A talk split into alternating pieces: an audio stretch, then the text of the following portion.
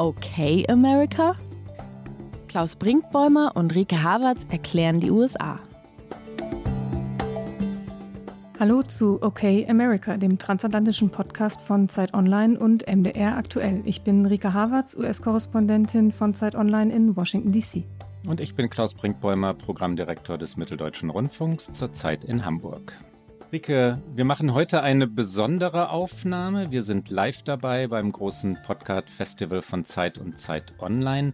Wenn Sie, liebe Zuhörerinnen und Zuhörer, uns also am Donnerstag oder ab Donnerstag hören, erwartet Sie eine etwas andere Aufnahme als in normalen Wochen. Wie gesagt, live beim Festival von Zeit und Zeit Online.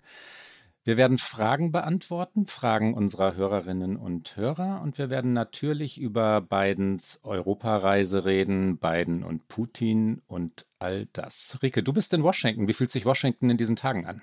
Gerade fühlt sich Washington natürlich noch früh an. Für mich ist es mal wieder eine frühe Aufnahme, aber da sind wir ja schon sehr eingeübt in dieser Zeitverschiebung. Und ansonsten ist es in Washington, glaube ich, gerade nicht so warm wie in Teilen von Deutschland, was überraschend ist, weil eigentlich Washington im Sommer ja sehr heiß und sehr schwül ist. Diese Woche war es relativ angenehm und natürlich die große Frage, die wir gerade schon für die Anmoderation auch ein bisschen gestriffen haben, was denn eigentlich mit den Zikaden ist. Äh, der ganz große Ansturm ist vorbei. Es war auch nicht so schlimm. Aber ich hatte es ja, wir haben sehr viele Mails bekommen mit äh, Rezepten für Zikaden kulinarisch und ähm, ich habe Hast es du jetzt sie ausprobiert? Ja, das, äh, ich habe sie jetzt tatsächlich Wirklich? ausprobiert. Ich habe eine ähm, mit Schokolade überzogene Zikade, die offensichtlich vorher in so einem Art, so eine Art Fritteuse war, habe ich probiert und ähm, es gibt Beweisbilder. Ich werde sie äh, nachher dann äh, auf, auf Twitter und Instagram äh, werde ich sie dann zur Sendung äh, noch dazu stellen. Und ich- es ist, es wird nicht mein Lieblingssnack, sagen wir es mal so. Und vor allen Dingen ist mir dann einen Tag später beim Fahrradfahren eine Zikade ans Bein geflogen und ich stand gerade an einer roten Ampel und sah in diese doch sehr äh, intensiven roten Augen und dachte, hm, das habe ich gestern gegessen, das äh, muss nicht nochmal sein. Aber es war ein großer Hype, sehr teuer auch alles, was mit Zikaden zusammenhängt. Welche Rezepte kannst du denn empfehlen? Soll man die wirklich essen, die Zikaden? Ich habe jetzt ja nur die äh, mit Schoko überzogenen äh, gegessen und ich sag mal, wenn man es ausprobieren möchte, ist, glaube ich, das erstmal die niedrigschwelligste Variante, weil das schmeckt so ein bisschen wie Popcorn. Popcorn mit Schokolade, weil innen drin die Zikade ist halt dann sehr crisp und ähm, man muss halt, wenn man Pech hat, schmeckt man so ein bisschen, merkt man so ein bisschen die Flügelstruktur noch. Also man muss sich gedanklich so ein bisschen überwinden. Aber ansonsten vom Geschmack her ist es, glaube ich, okay. Herzhafte Varianten habe ich dann nicht mehr ausprobiert. Kommen wir mal zu den politischen USA und auch zur gesellschaftlichen Situation.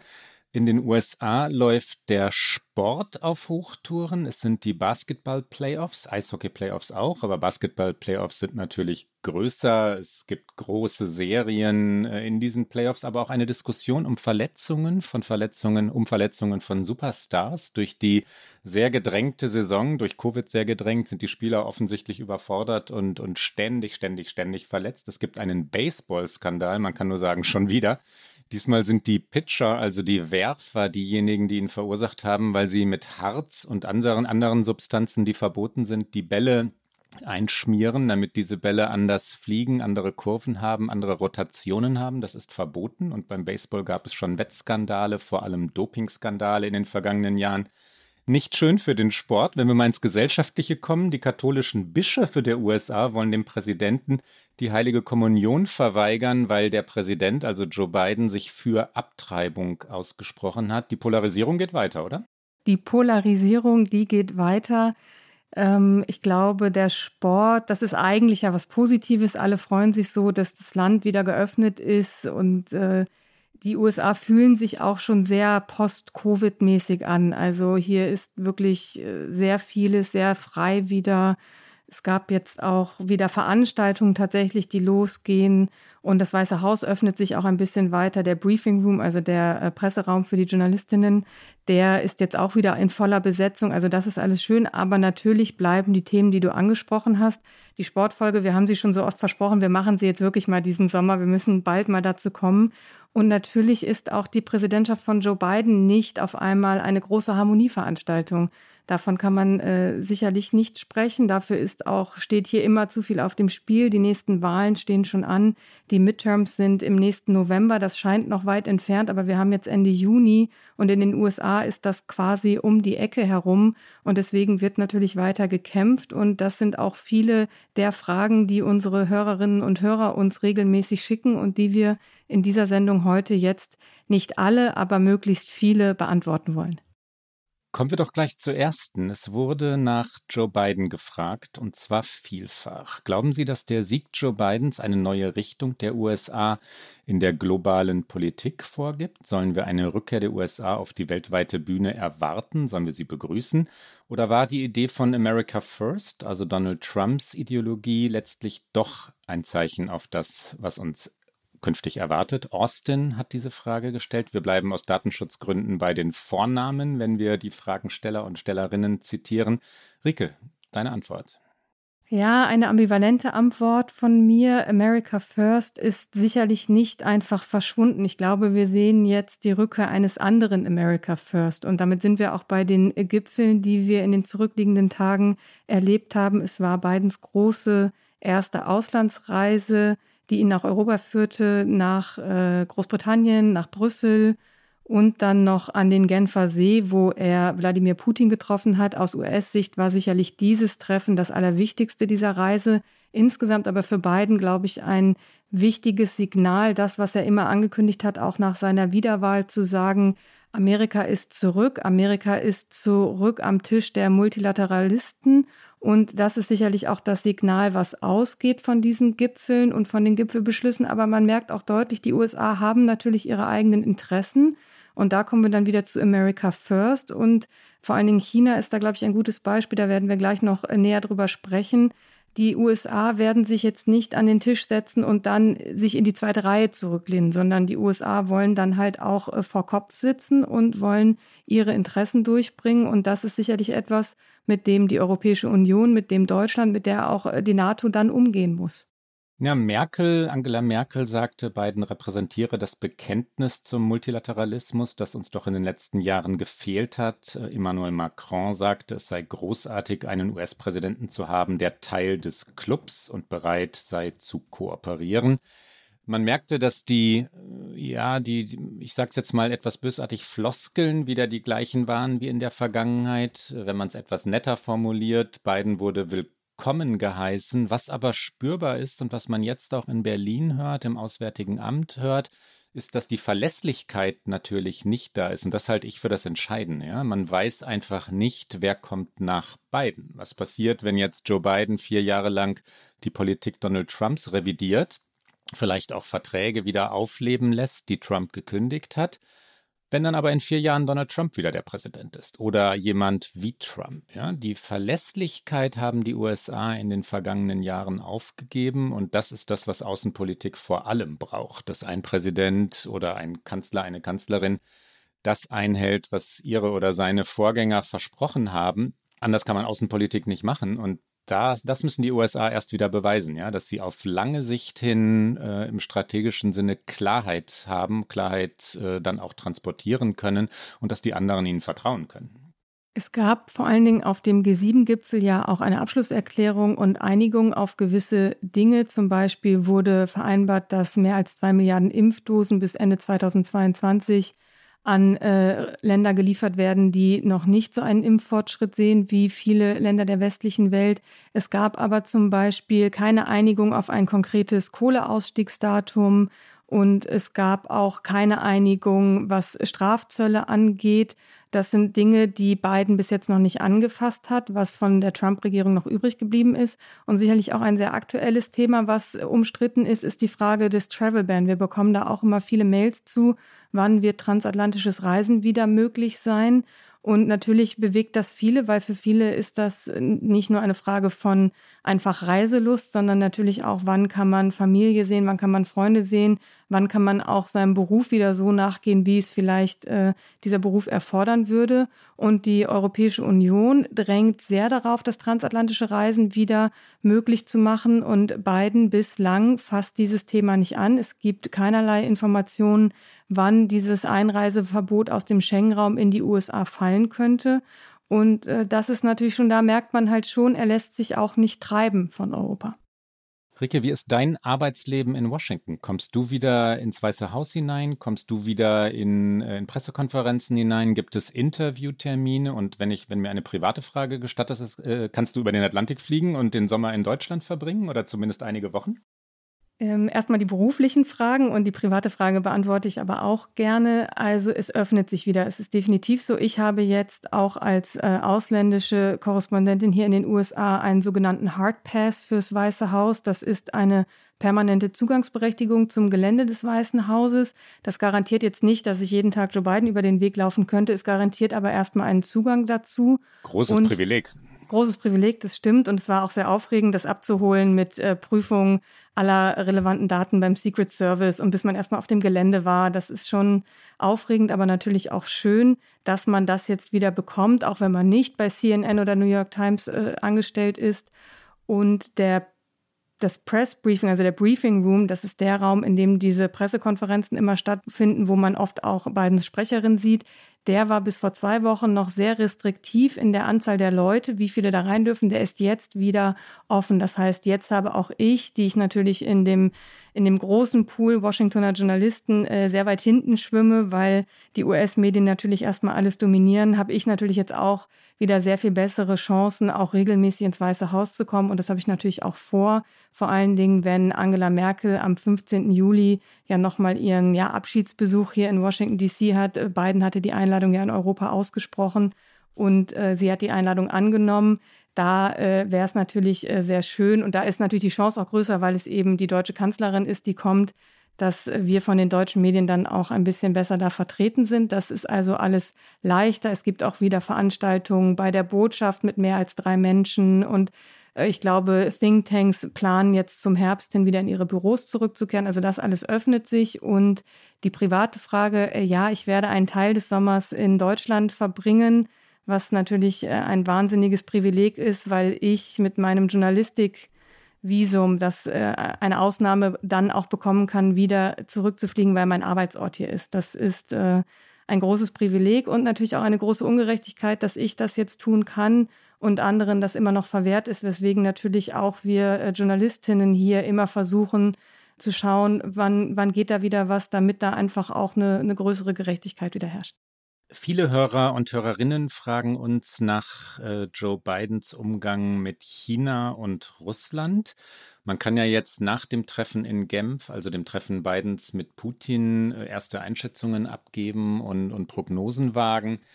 Was will er? Wie steht er zu Russland? Äh, erste These, die Russen jedenfalls waren hinterher froh, das hat man deutlich gespürt, ja, aus, was die Kommentare aus Moskau kommend anging, dass sie wieder auf Augenhöhe äh, einander begegnet sind. So jedenfalls haben, wurde es in Russland wahrgenommen. Obama hatte Russland als Regionalmacht bezeichnet, das ist einige Jahre her. Dieses Zitat ist aber hängen geblieben und äh, wurde als sehr verletzend empfunden.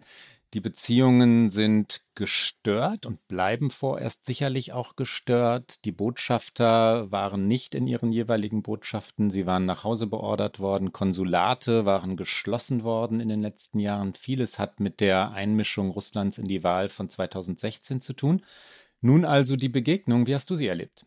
Ja, sehr spannend, weil ich natürlich jetzt aus US-Perspektive darauf gucke und es ist ja immer, bei diesen Gipfeln geht es ja immer vor allen Dingen auch um die Macht der Bilder und wenn man jetzt im Weißen Haus ein bisschen näher dran ist und die ganzen Hintergrundinformationen auch bekommt, dann weiß man halt auch, wie da ausgehandelt wurde, wer kommt zum Beispiel zuerst in diesem an dem Ort des Gipfels an. Und da war es dem Weißen Haus extrem wichtig, dass Putin zuerst kommt, weil Putin hat den Ruf, dass er auch gerne auf sich warten lässt. Das heißt, wäre Biden zuerst gekommen, hätte es sein können, dass er vielleicht eine Stunde oder länger auf Putin warten muss. Also wurde ausgehandelt, dass Putin zuerst kommt. Biden war dann kurz hinterher.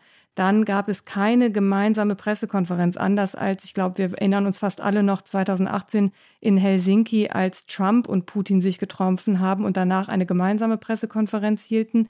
Das war diesmal anders. Da wiederum hat Putin dann beiden warten lassen, weil Putin ist zuerst vor die Presse getreten und hat gesagt, ja, ja, ich halte es ganz kurz, hat irgendwann auch gesagt, letzte Frage.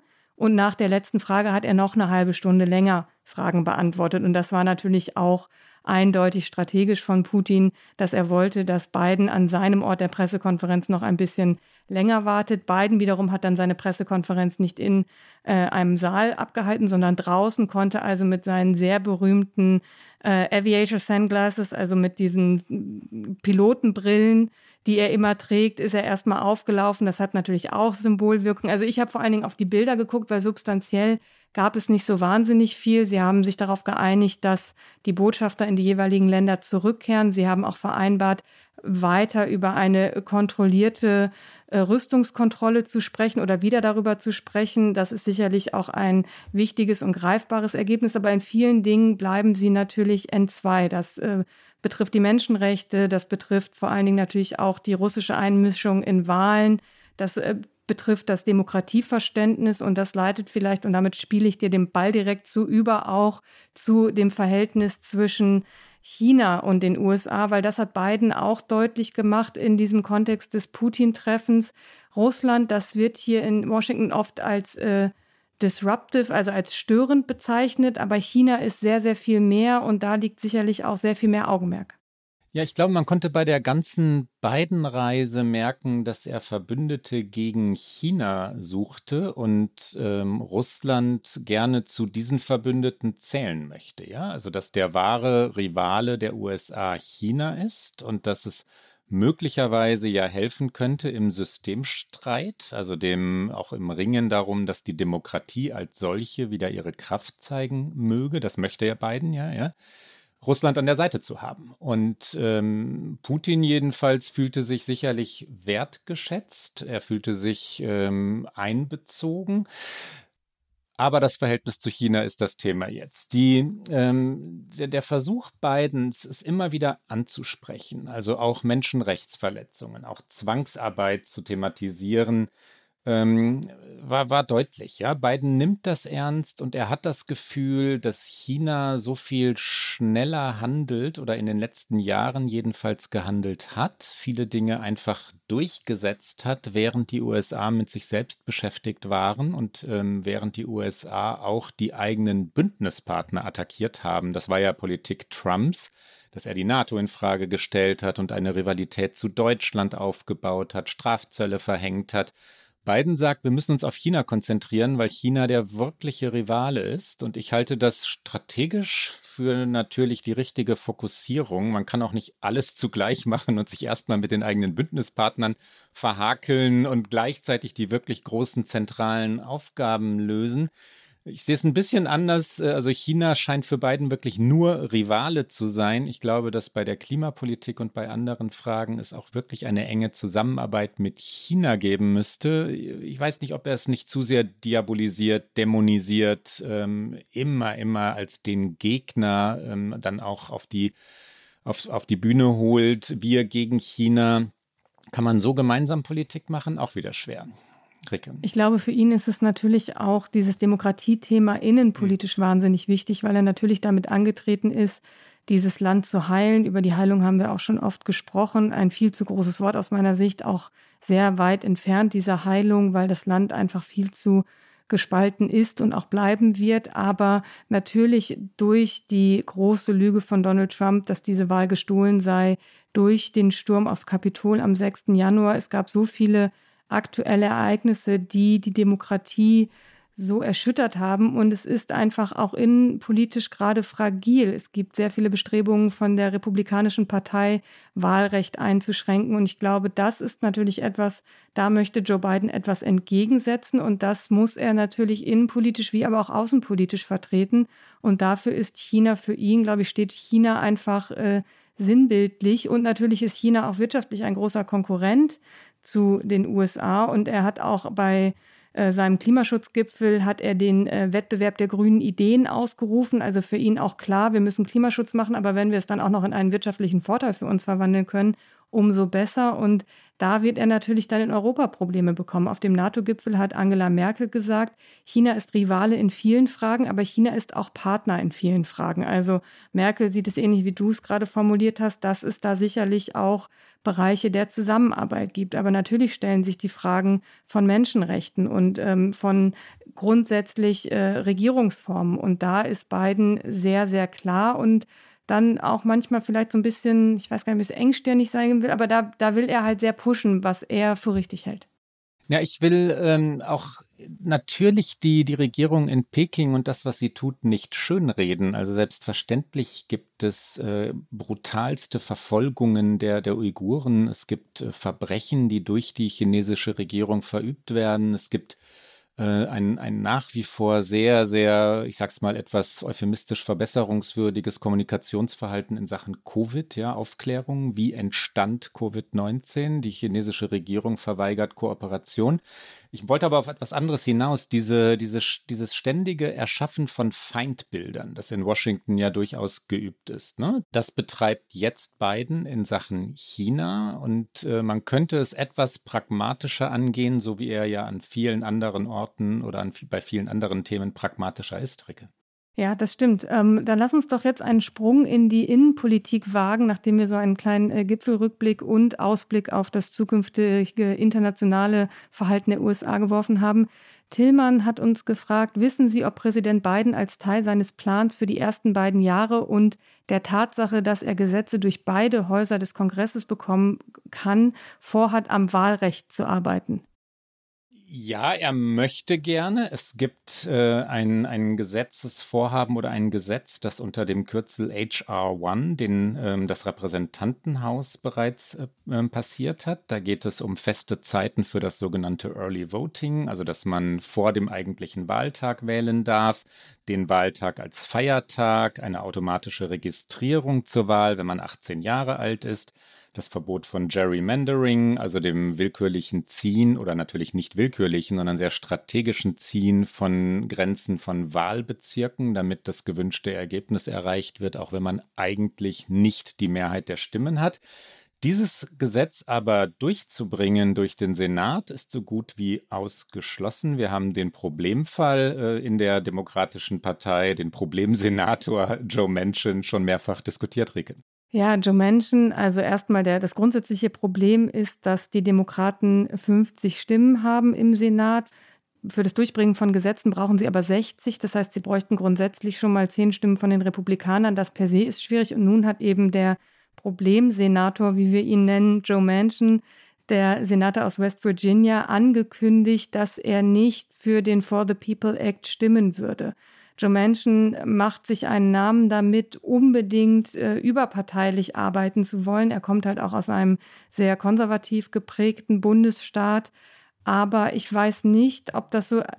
Ich bin so hin und äh, hin und her gerissen. Ich bin sehr ablehnend gegenüber Joe Manchin und dieser permanenten Haltung von, wir müssen überparteilich arbeiten. Ich bin total dafür, dass die Parteien hier wieder anfangen, miteinander zu sprechen und überparteilich zu arbeiten. Ich sehe nur vor allen Dingen auf der republikanischen Seite keinerlei Bewegung dafür. Ich wüsste nicht, wie ein Gesetz wie HR1 aussehen könnte, wo man zehn Republikanerinnen und Republikaner äh, an, an Bord bringen könnte. Und ich würde gerne Joe Manchin diesen Beweis antreten sehen. Er sagt immer, ich stimme nicht dafür, weil wir müssen überparteilich arbeiten, aber ich finde, er ist bis jetzt schuldig geblieben, dann mir auch mal die zehn Namen zu präsentieren, die sagen, diesem Kompromiss würden wir auch zustimmen. Und das ist das, was ich dann an ihm sehr kritisiere, unabhängig davon, dass natürlich jeder Senator, jede Senatorin in den USA dem eigenen Bundesstaat gegenüber verpflichtet ist. Ja, in dem Fall, also bei diesem konkreten Gesetz, finde ich, dürfte es tatsächlich auch nur eine Position geben, äh, egal ob jetzt republikanisch oder demokratisch, äh, was die Parteilinie angeht. Das hat damit nach meinem Verständnis gar nichts zu tun. Es geht um die Stärkung der Demokratie. Ja, soll es ein faires Wahlrecht geben? Soll jede Stimme gleich viel wert sein? Sollen äh, logischerweise dann eben auch die Stimmen von Minderheiten genauso viel wert sein wie die Stimmen konservativer Weißer in republikanisch dominierten Bundesstaaten. Und es gibt den Versuch, wir haben den in unserer Sendung schon mehrfach diskutiert, in Georgia, Arizona, Florida, das Wahlrecht zugunsten der Wähler der Republikaner zu verändern, Minderheiten auszuschließen oder fernzuhalten von den Wahlen, den, den Zugang zur Wahl zu erschweren und das kann man nur als das bewerten, was es ist. Ja, die, die Lüge von Donald Trump, dass er bei der letzten Wahl um den Sieg betrogen worden sei, ist eine Lüge. Es gibt keine Beweise dafür und zwar wirklich keine. Das hat zu diesem Verhalten der Republikaner geführt, jetzt das Wahlrecht einzuschränken. Das ist höchst, höchst, höchst gefährlich für die amerikanische Demokratie. Also Joe Biden ist ein Präsident, den fast die Hälfte der amerikanischen Bevölkerung nicht als legitim betrachtet. Sie respektiert ihn nicht, weil der ehemalige Präsident nicht gratuliert hat, was man in Amerika unbedingt zu tun hat, und weil der ehemalige Präsident sagt, das war Wahlbetrug. Das ist, äh, also ich bin um den Sieg gebracht worden und das ist falsch, das ist gelogen. Ähm, Joe Manchin sollte schlicht bei der Wahrheit bleiben. Ich verstehe natürlich und, äh, so diesen Drang nach, nach Überparteilichkeit. Wie schön wäre es für Amerika, wenn es zur Überparteilichkeit zurückfände. Bei diesem Thema, da kann es nur eine Position geben. Tatsächlich hat Vizepräsidentin Kamala Harris, die für dieses Thema verantwortlich ist, sie hat explizit, so hat es die New York Times berichtet, Joe Biden darum gebeten, sich um dieses Thema kümmern zu dürfen. Sie hat jetzt kürzlich in einem Interview gesagt, das hat nicht, das ist kein parteipolitisches Thema, das ist äh, nicht mal überall, es ist einfach ein, ein amerikanisches Thema und deswegen müssen wir dafür kämpfen. Sie hatte aber auch keine Antwort darauf, wie sie zu diesen 60 Stimmen im Senat kommen will. Und das ist natürlich dann rein strukturell ein Problem. Und wir sind damit schon fast bei unserer nächsten Frage, die uns so oft gestellt wurde, unter anderem von Thomas, Henk, Achim und ich glaube, ich habe mindestens noch ein halbes Dutzend Mails vergessen. Ja, ja. Da waren viele mehr. Die Sorge über die Entwicklung der Republikanischen Partei. Kann man es mit dem deutschen Parteienspektrum vergleichen, war eine Frage. Wohin geht die Entwicklung? Ist das noch eine demokratische Partei? Klaus, ist die Republikanische Partei noch eine demokratische Partei? Ein schönes doppeltes Wortspiel mit Demokraten und Republikanern. Ja, und demokratisch in dem Fall natürlich kleingeschrieben. Wir meinen nicht die Partei der Demokraten.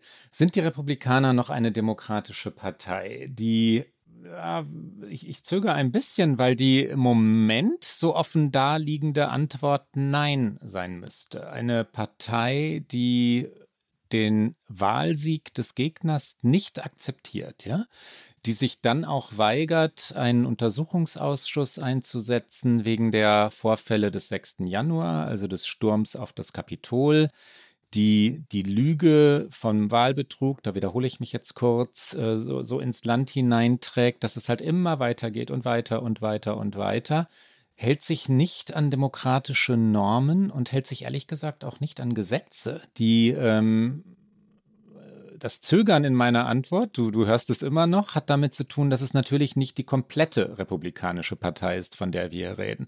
Es sind aber entscheidende Figuren. Der Gouverneur von Texas, der Gouverneur von Florida, alle, die sich jetzt bereit machen für die Präsidentschaftswahl von 2024, alle, die sich jetzt für die Midterms, also die, die Kongresswahlen von 2022 bereit machen, müssen sich bei den Republikanern einreihen hinter Donald Trump, ansonsten haben sie keine Chance.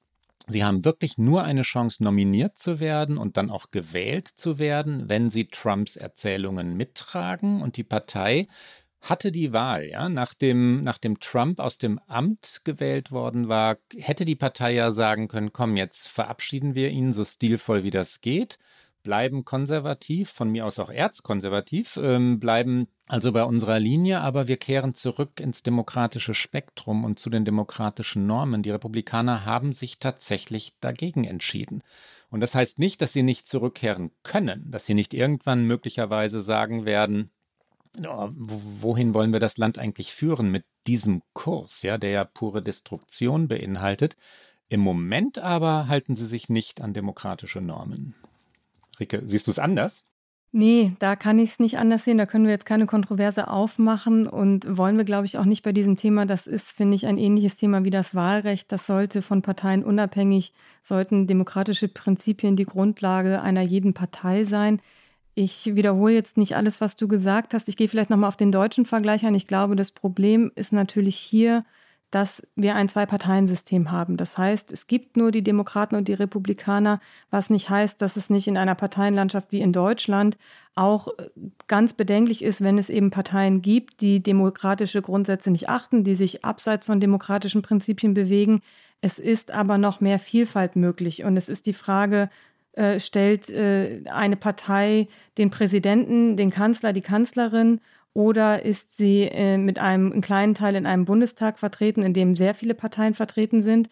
Wir sprechen hier über eben einen Großteil der amerikanischen Bevölkerung, auch die hinter dieser Partei steht und die, wenn sie jetzt in den kommenden Wahlen, bei den Midterms, auch bei der kommenden Präsidentschaftswahl, dieser Partei, den Republikanern, eben wieder ihre Stimme geben, bedeutet es, dass sie eben auch gutieren, was da passiert. Und ich habe äh, jetzt kann man ja wieder mehr reisen und ähm, auch mehr wieder mit Menschen sprechen. Ich habe, als ich aus Portland zurückgeflogen bin, neben einer sehr netten Dame im Flieger gesessen, die das erste Mal seit der Pandemie ihre Schwester wieder in Washington DC besuchte und sie mich fragte, was ich in Portland gemacht hätte und ich berichtete von meiner Recherche und ähm, dass ich halt Reporterin sei. Und eine der ersten Fragen war, wie blicken wir denn darauf und wie, wie würde ich denn das alles wahrnehmen? Und ihr Mann sei ja ganz lange Republikaner gewesen und, und sie wäre noch nie republikanisch gewesen und ganz lange sei das kein Problem gewesen.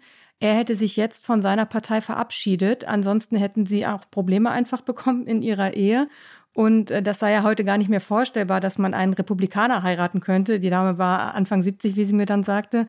Und was ich ihr gesagt habe, ist, weil ich dieses Land ja so liebe, was alle wissen, die diesen Podcast regelmäßig hören und sehr viele Freunde hier auch schon lange Jahre habe, ich habe ein bisschen Angst gerade um dieses Land. Und das klingt strange, weil Donald Trump nicht mehr im Amt ist, aber ich habe eben Angst darum, weil ich genau diese Entwicklung bei der Republikanischen Partei sehe und mich frage, wie weit sie das noch führen werden. Zweierlei. Zum einen, äh, ganz kurze Ergänzungen. Zum einen ist das, was du gerade an diesem Beispiel genannt hast, ähm, wirklich statistisch erwiesen. Ja, die Zahl der Eheschließungen zwischen Demokraten und Republikanerinnen oder geschlechtlich gesehen jetzt umgekehrt ist deutlich zurückgegangen. Die heiraten einander nicht mehr wechselseitig, weil Menschen inzwischen, das bedeutet ja Polarisierung in den USA, in ihren eigenen politischen Welten wohnen und leben. Und wenn man in bestimmten Stadtteilen lebt, die republikanisch sind, dann sind dort aber auch nahezu alle Republikaner, die arbeiten zusammen, die wohnen zusammen und die heiraten einander. Und es gibt keine äh, keine Hochzeiten über Kreuz mehr. Und dann noch eine Sache, das ist eine Frage, die wir in unserem groben Skript weiter unten hatten, äh, nach Parteienlandschaft. Du sagtest gerade äh, zwei Parteien. Ist, äh, es, gibt lokal und auf ganz, ganz, ja, so marginaler Ebene, so kann man es, glaube ich, sagen, auch immer mal Unabhängige. Es gibt eine Green Party, also die Grünen das amerikanische System ist aber, und du hast es gerade ja gesagt, so angelegt auf Polarisierung und das ist, ähm, das haben wir schon mal im Detail erklärt, dem Sport entlehnt. Ja, dass immer einer gegen den anderen und eine Partei gegen die andere antritt. Das ist äh, auf eine Weise kommerzialisiert, äh, die mit der deutschen Politik nichts mehr zu tun hat. Diese Wahlkämpfe, die über eineinhalb Jahre gehen und inszeniert werden wie eine große Sportmeisterschaft, sodass es dann am Ende in die Playoffs geht und dann die Finalserie gibt äh, alles mit Fernsehduellen und so weiter vermarktet, bedeutet, dass so viel Geld im Spiel ist, dass nur die Demokraten und die Republikaner wirklich mitspielen können. Da kommt eine dritte Partei schlicht nicht hinein. Es gibt die Vernetzung nicht, es gibt die Macht nicht, es gibt vor allem das Geld nicht. Wollen wir, du warst gerade eigentlich schon bei dem Punkt zu der Frage von Ilona und äh, auch wieder mehreren Hörerinnen und Hörern kommen, ob es in den USA schon einmal Parteiübertritte, also von den Republikanern zu den Demokraten und umgekehrt gegeben hat. Du hast das Ehepaar gerade genannt. Wie ist es auf der politischen Seite, Rike? Genau, es leitet auch so gut über. Wir müssen, glaube ich, einmal für, für die Buchführung sagen, dass Bernie Sanders offiziell nicht den Demokraten angehört, ja. sondern als Unabhängiger im Senat sitzt, aber immer mit den Demokraten stimmt. Also er ist, äh, er wird ihnen zugeteilt, deswegen 50 Demokraten im Senat. Und ja, es gab schon Parteiübertritte von den Republikanern zu den Demokraten. Das haben wir natürlich äh, recherchiert, einer unserer historischen Ausflüge. Es sind seit 1890 genau 21. Also nicht besonders häufig ist das passiert. Ähm, wir nennen mal ein paar, äh, der ganz interessant war, nämlich ein bisschen wie heute in der aktuellen Situation. James Jeffords aus Vermont, ein Republikaner, er war insgesamt ähm, von 1989 bis 2007 im Senat und er hat äh, ab 2001 gesagt, er ist jetzt nicht mehr independent, sondern er würde ähm, jetzt mit der Demokratischen Partei künftig stimmen. Und das hat in dem Fall tatsächlich auch dazu geführt, dass damals, als der Senat auch genau in so einer Split-Situation war, 50-50, dass die Mehrheit zu den Demokraten rüber geswitcht ist. Das heißt, es gibt Parteiübertritte, die dann tatsächlich große Veränderungen äh, bringen können. Und das war zum Beispiel James Jeffords. Und äh, der letzte, der es gemacht hat, den magst du vielleicht vorstellen, Klaus? Alan Spector, ein Republikaner aus Pennsylvania, der in den Senat gewählt wurde im Jahr 1980, mehrfach wiedergewählt wurde und dann im April 2009 beschlossen hat, äh, die Partei zu wechseln und also ein Demokrat zu werden. Es gibt immer mal Strömungen. Politik ist bei aller Polarisierung in den USA jetzt nicht zu 100 Prozent festgelegt. Das Lincoln Project ist vielen Hörerinnen und Hörern vielleicht aufgefallen. Wir haben es in einem unserer Podcasts auch thematisiert. Das Lincoln Project war eine Gruppe von Republikanern, die vor der vergangenen Präsidentschaftswahl, also vor dem November letzten Jahres Politik für Wahlkampf für Joe Biden gemacht hat und in ähm, den vor allem wichtigsten Bundesstaaten, also den sogenannten Swing States in Arizona und Ohio, stark war. Anthony Scaramucci, ein ehemaliger Pressesprecher Donald Trumps, war dort sehr führend und äh, wir hatten ihn ja schon auch in unserer Sendung einmal. Anthony Scaramucci glaubt, dass das Lincoln Project vielleicht wirklich den Unterschied ausgemacht hat. Also, dass, dass es in den Staaten, in denen es richtig haarscharf war, um 10.000, 12.000 Stimmen ging, wie zum Beispiel ja in Georgia, ähm, dass dort Konservative mit dem Lincoln Project hinübergegangen sind zu Joe Biden. Das ist seine Theorie. Ähm, beweisen kann man es nicht, aber das ist auch nicht ganz absurd. Natürlich gibt es Konservative in den USA, denen Donald Trump zu rassistisch, verlogen, schlicht nicht, ja, stilecht genug ist. Ne? Stilvoll wollte ich sagen. Entschuldige, stil, stilvoll. Und in diesem Zusammenhang sollten wir auch einmal über Liz Cheney reden, die zwar nicht die Partei gewechselt hat, aber die im Grunde jetzt keine Heimat mehr hat bei den Republikanern und sich die Frage anschließt, die du gerade schon ein bisschen beantwortet hast, warum es so schwer ist, hier eine dritte Partei zu etablieren, das aber jetzt doch wieder im Raum steht. Liz Cheney, die Tochter von Dick Cheney, der unter George W. Bush Vizepräsident und eigentlich, so heißt es, heimlicher Lenker des Weißen Hauses war, erzkonservativ, also nicht auf der moderaten Seite der Republikaner kann man wirklich nicht sagen. Und Liz Cheney ebenso wenig aus Wyoming kommend war sie die Nummer drei der Republikaner im Repräsentantenhaus. Und sie hat aber zum Ärger ihrer Partei einfach nicht aufgehört, Trump öffentlich wegen seiner großen Wahllüge anzugreifen. Und sie wollte auch die Geschehnisse des Sturms aus Kapitol nicht kleinreden. Und sie hat ihren Posten daraufhin verloren. Die Partei hat dafür gestimmt oder der Teil der Partei, der Kontrolle über das Repräsentantenhaus hat, dass sie diese Position nicht mehr hat. Und äh, sie tourt natürlich jetzt hier durch, durchs Land, auch durch äh, die diversen Fernsehsender und sagt, dass sie absoluten Willen hat, die Republikanische Partei zurückzuholen, sie von sie Donald Trumps Händen wieder zu entreißen. Es wird dann oft auch ein bisschen melodramatisch in der Sprache hier und nicht ganz so öffentlich, da erzähle ich jetzt ein bisschen was aus Washingtoner Hinterzimmern, sagt sie, dass es schon viele gibt, die es ähnlich sehen wie sie, also die ähnlich kritisch natürlich sind gegenüber Donald Trump und auch dem, was dann nach der Wahl und am 6. Januar passiert ist, dass es aber eben die öffentliche äh, Maßgabe der Partei war, nicht mehr vor allen Dingen am 6. Januar zu rühren. Und dieser Maßgabe hat sie sich eben nicht unterworfen und deswegen ist sie gestürzt worden. Und was mir so ein bisschen Hoffnung natürlich macht, ist, dass sie sagt, es gibt sehr viele, die es ähnlich sehen. Was mich dann wieder pessimistisch werden lässt, ist, dass nur sie und wenige andere mit Romney zum Beispiel im Senat dann auch äh, den Mut haben und irgendwie das, das Rückgrat, das öffentlich auch so zu sagen, weil alle anderen offensichtlich gerade noch in der Position sind, dass sie sagen, mit so einer öffentlichen Kritik an Donald Trump und mit einem öffentlichen Eingeständnis, was da am 6. Januar wirklich passiert ist, sind keine Wahlen zu gewinnen. Also kehren wir das alles unter den Teppich. Werbung. Diese Woche in der Zeit? Die Bücher des Frühlings. 16 Seiten blühende Fantasie von gefährlichen Liebschaften, einer Flucht auf dem Mississippi und magische Erzählkunst. Das Literaturspezial zur Buchmesse in Leipzig. Die Zeit, Deutschlands größte Wochenzeitung. Jetzt am Kiosk oder direkt bestellen unter zeit.de/slash bestellen.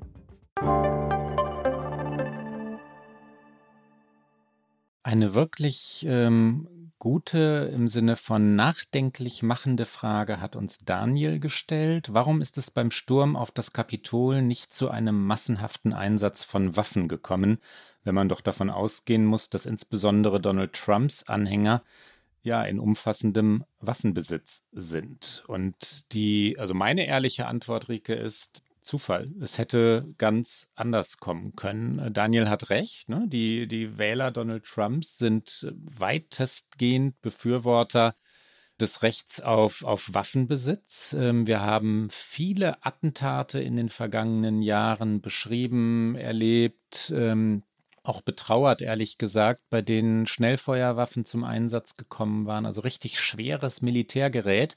Das ist in den USA ganz leicht zu kaufen und selbst wenn es in einem Bundesstaat etwas heftigere oder ernsthaftere äh, Waffengesetze gibt, dann fährt man halt in den Nachbarstaat und dort kriegt man alles, was man haben möchte.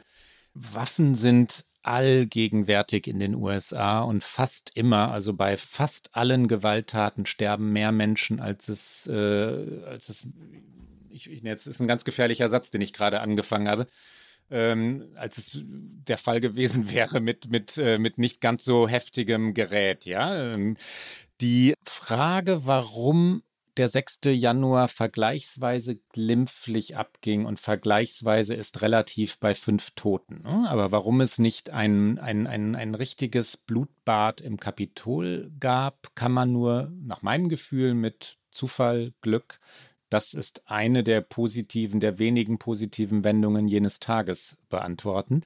Die Demonstranten oder Randalierer sind nicht kontrolliert worden. Sie haben das Weiße, sie haben das Kapitol natürlich nicht das Weiße Haus. Sie haben das Kapitol gestürmt. Sie hatten Waffen dabei. Sie hatten Pfefferspray, auch Pistolen, Messer und dergleichen dabei. Aber die Waffen, von denen wir gerade gesprochen haben, sind jedenfalls nicht verwendet worden. Und es hätte ohne weiteres anders sein können. Hast du eine Antwort? Auch keine, die wahrscheinlich befriedigend ist, weil meine ist, am Ende wissen wir es einfach nicht so ganz genau. Mein erster Impuls, als ich diese Frage gelesen habe, war ja klar, weil in Washington DC natürlich die Waffengesetzgebung sehr restriktiv ist, aber natürlich ist ein Großteil der Menschen mit dem Auto zum Beispiel angereist, die sind nicht geflogen, weil wenn man jetzt fliegen würde, dann könnte man natürlich seine eigene Waffe auch gar nicht äh, mitbringen. Aber viele, viele, viele sind mit dem Auto einfach lange äh, Strecken hierher gefahren. Es gibt eine Notiz des Justizministeriums aus Gerichtsakten und darin heißt es, kein Mitglied der Menge unterzog sich Sicherheitskontrollen, das hast du gerade schon erwähnt. Und äh, eben die meisten sind auch einfach noch auf freiem Fuß. Und das heißt, wir wissen einfach gar nicht genau, was vielleicht noch dabei war und vielleicht einfach nur nicht genutzt wurde. Es gibt natürlich hier sehr viele Recherchen, Theorien zum Thema. Einige sagen, es war einfach so ungeplant. Es war eigentlich kein, keine konzentrierte Aktion, sondern es war zunächst wirklich nur als Demonstration geplant und dann ist es eskaliert. Deswegen war man vielleicht gar nicht so aufgerüstet. Andere sagen, es war nur ein Test für etwas Größeres, wobei das dann ja im Nachgang nicht passiert ist. Die Amtseinführung von Joe Biden ist ohne jegliche Zwischenfälle über die Bühne gegangen. Dann wiederum habe ich auch einen Kommentar gelesen, der gesagt hat, das waren einfach nur ein paar Idioten, denen es halt schon genug war, ein Souvenir aus dem Kapitol mitzunehmen. Das halte ich für zu fahrlässig schwach zu glauben, dass das alles, weil das ist auch im Grunde relativiert. Und ähm, NPR recherchiert dazu ganz ausgezeichnet. Die haben auch eine sich fortlaufend aktualisierte Datenbank zu den Ermittlungen und den Anklagen, wo man sehr viel auch über diese Personen äh, erfährt. Bislang wurden mehr als 500 Personen angeklagt und sie zitieren äh, Heidi äh, Bayrich, Mitbegründerin des Global Project Against Hate and Extremism und sie sagt, das war eine ziemlich schwer bewaffnete Mannschaft von Menschen im Vergleich zu dem, was man in der Regel bei Protesten sieht. Selbst bei Protesten in Staaten mit Open Carry Gesetzen, das sind also Staaten, in denen man offen seine Waffe mit sich führen darf, unter anderem gehört Texas dazu, in Texas darf man sein Gewehr zum Beispiel offen tragen, sahen wir nicht diese Art von Waffen und die Art und Weise, wie das Kapitol gestürmt wurde. Insofern ist es vermutlich eine Mischung aus, wie du sagst, purer Zufall und auch noch großer Unkenntnis darüber, was wirklich auch in Washington an dem Tag an Waffen so mitgetragen wurde.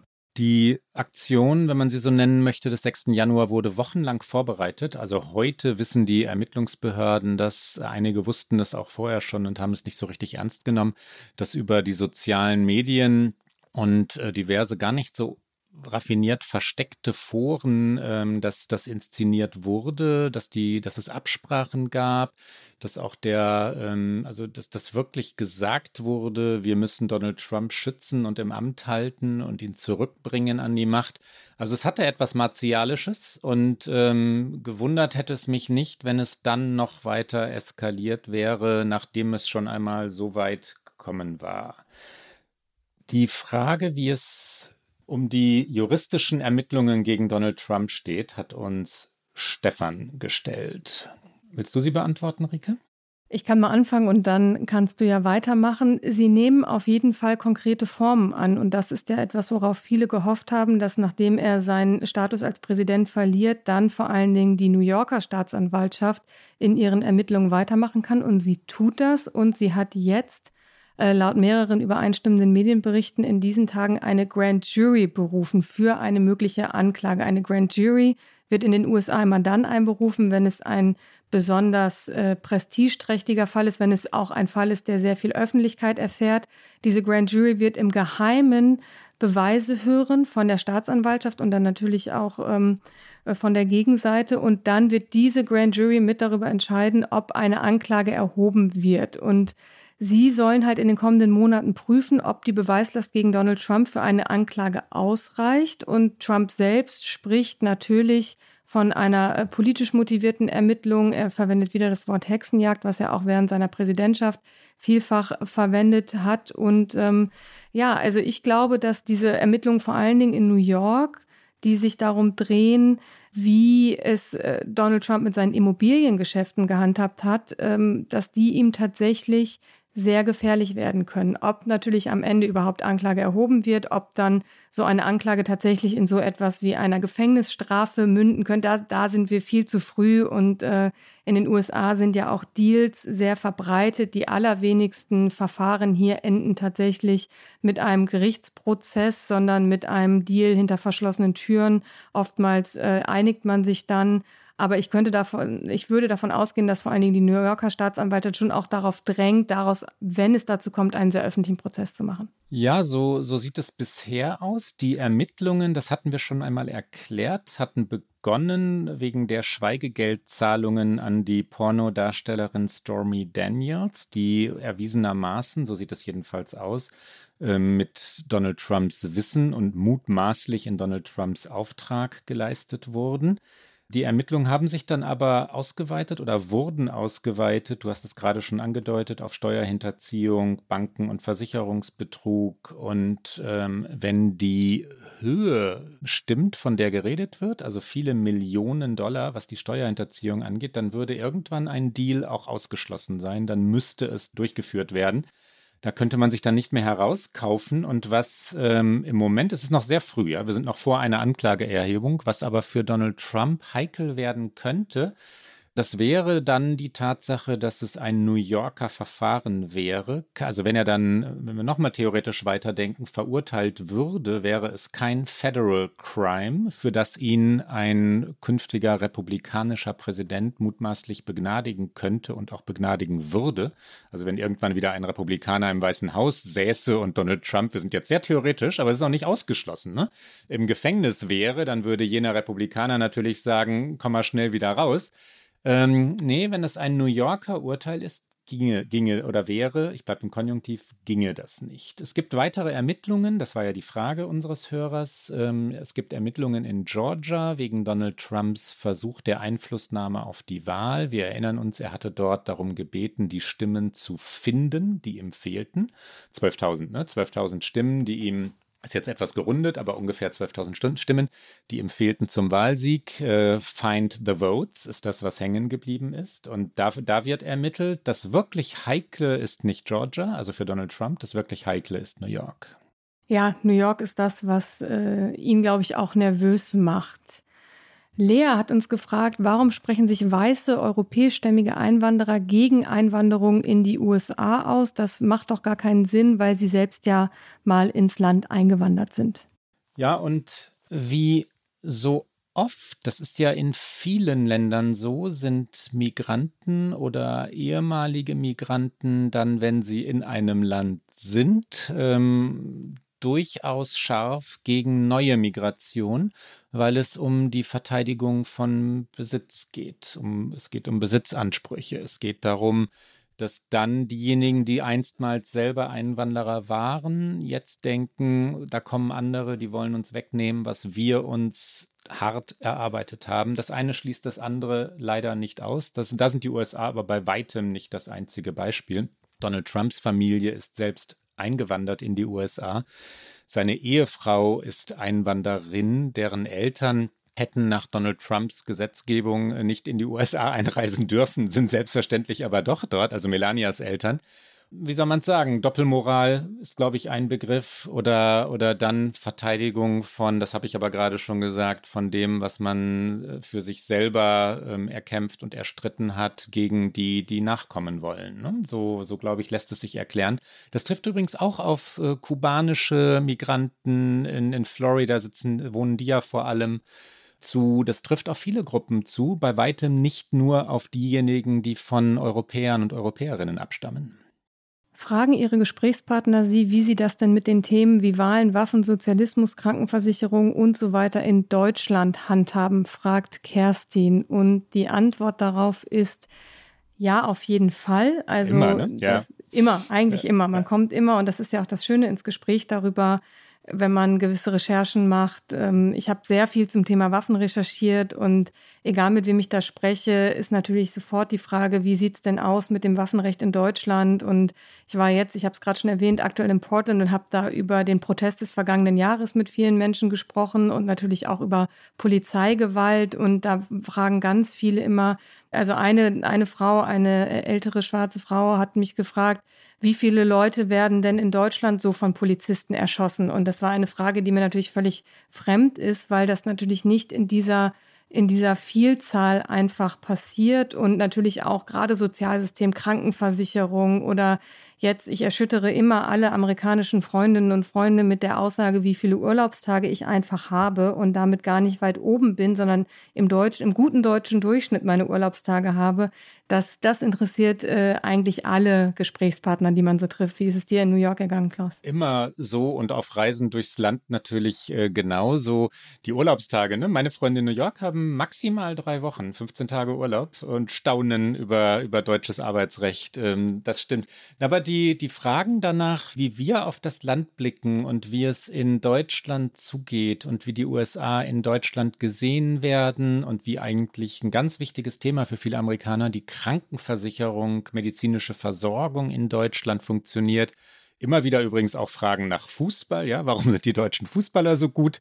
Ähm, die werden permanent gestellt und was, was ich ja wirklich verblüffend finde, ist, dass diese, ich glaube, man kann wirklich sagen, sprichwörtliche und buchstäblich äh, überall anzutreffende amerikanische Gastfreundschaft auch dann äh, zu beobachten ist, wenn man mit, äh, mit wirklichen Rassisten redet, ja, mit Menschen, die, ähm, die, die Kamala Harris wirklich hängen wollen. Das sind Zitate, die, die mir in die Kamera gesagt wurden bei Dreharbeiten in, in den vergangenen Jahren. Also wir müssen sie lynchen, wir müssen sie am nächsten Baum aufhängen und dann eine ganz freundliche Frage nach Deutschland. Und äh, also bizarre Gespräche. Ähm, meistens ist es nur die Gastfreundschaft, aber manchmal ist es eine bizarre Kombination, wie gerade beschrieben. Ich erinnere mich da vielleicht noch eine Anekdote, bevor wir vielleicht, ich habe so einen halben Blick auf die Uhr und alle warten ja auch darauf, dass äh, alles gesagt noch aufgenommen wird. Ich auch. Aber ich war vor Jahren äh, in Texas zur Recherche auch, da ging es um Waffen und dann war ich äh, ganz privat, wollte ich einfach mal in so eine Kneipe, die in allen Reiseführer stand und wo man so ein Hühnerbingo spielen konnte. Und das fand ich so faszinierend, dass ich mir das mal angucken wollte, also wo Hühner im Käfig waren und man konnte auf eine Zahl setzen. Und wenn das Huhn auf die Zahl ge gepupt hat, dann hatte man den Bingo-Pot gewonnen. Das war irgendwie eine ganz große Aktion in Austin, Texas.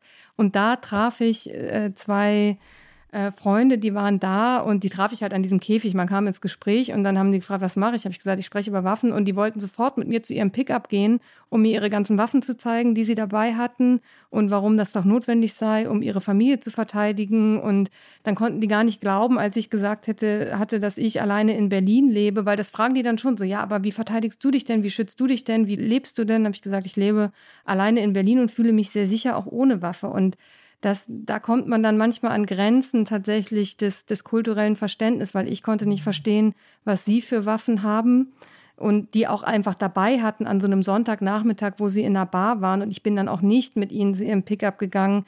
Ich habe mir das dann aus der Ferne so ein bisschen betrachtet, weil ich dachte, zu nah möchte ich da auch nicht rangehen. Aber da kommt man dann, glaube ich, an Grenzen äh, dessen, weil wir ja immer sagen, Amerika ist in so vielen Dingen so nah und das stimmt. Und das war so ein Moment, wo ich dachte, es ist mir so unglaublich fern. Wir kommen zum Ende, nicht wahr? Wir müssen.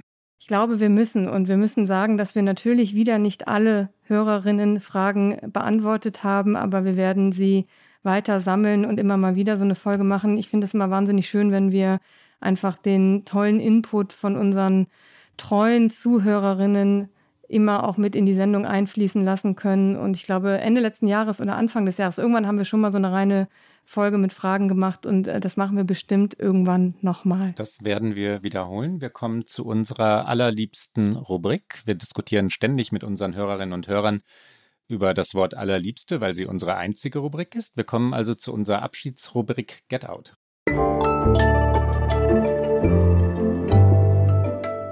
Get Out. Rike, dein Get Out. Mein Get Out, und es ist äh, schade, dass wir jetzt in der Live-Aufnahme sind, weil ich habe ein bisschen Musik mitgebracht und ich würde es sonst auch einspielen, aber dann müssen einfach heute Abend, wenn das Festival vorbei ist oder wenn Sie, äh, liebe Hörerinnen und Hörer, uns wie gewohnt am Donnerstag hören, wenn Sie zu Ende gehört haben, müssen Sie einfach mal schnell auf die Seite von NPR gehen, also vom National Public Radio. Denn die haben schon immer, es ist legendär, ihre Tiny Desk Concerts, also über Jahre hinweg kamen viele Musikerinnen und Musiker immer zu dem Schreibtisch des Musikredakteurs und haben da kleine Konzerte gegeben. In Corona-Zeiten haben sie das umbenannt in die Tiny Desk Home Concerts. Also sie haben nach wie vor Musiker gebeten, aufzutreten und es sind super, super viele tolle Sachen dabei. Eigentlich kann man gar nichts herausstellen. Ich sage mal, Annie DiFranco war ganz toll, die alles allein gemacht hat, die sich sogar auch noch alleine aufgenommen hat.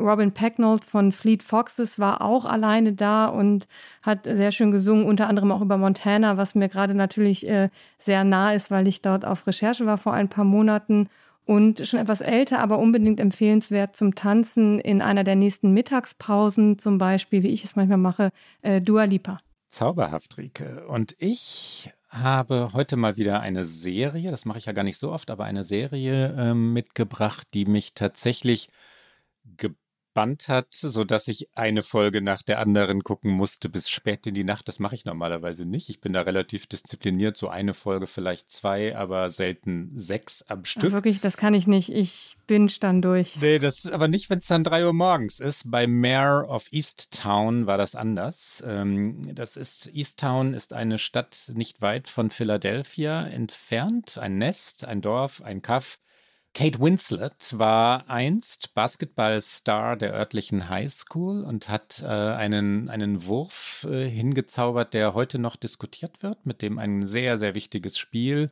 gewonnen wurde. Das ist aber ehrlich gesagt ewig her. Kate Winslet ist dort hängen geblieben, wie alle, die dort wohnen. Es ist, wie gesagt, ein Provinznest. Es wird immer Bier getrunken. Alle haben ständig eine Bierflasche in der Hand. Und wenn ich alle ständig sage, dann meine ich das genauso. Kate Winslet selbst äh, raucht E-Zigaretten, hat ein Bäuchlein, trägt äh, ausgebeulte Jeans und ich kann das deshalb sagen, weil sie selber den Regisseur geradezu gezwungen hat, das alles nicht wegzuretuschieren. Ja, sie wollte genau so aussehen. Und die Serie ist ähm, ein, ein Krimi, ein Thriller, Sozialstudie, atemberaubend, spannend, aber vor allem vielschichtig und pures Amerika, amerikanische Provinz eben und äh, durchaus auch verlorenes weißes Amerika, das dann aber auch wieder ganz solidarisch sein kann und es ist nicht nur weiß. Also das äh, Mayor of Easttown. Zu finden übrigens bei Amazon, da habe ich es gefunden. Es lief, das habe ich dann gesehen, als ich ein bisschen nachrecherchiert habe, schon bei Sky, gerade vor, äh, vor wenigen Tagen, aber ganz leicht zu finden bei Amazon. Dann weiß ich ja, was ich als äh, nächstes wegbinge. Und das war's für heute in unserer Live-Aufnahme von OK America. Und Sie hören uns alle zwei Wochen donnerstags auf Zeit Online, mdr.de, in der ARD Audiothek und natürlich auf allen guten Podcast-Kanälen. Die nächste Folge, liebe Hörerinnen und Hörer, hören Sie am 8. Juli. Wenn Sie uns schreiben mögen, erreichen Sie uns wie immer unter okamerica.zeit.de. Bis bald. Bis dann.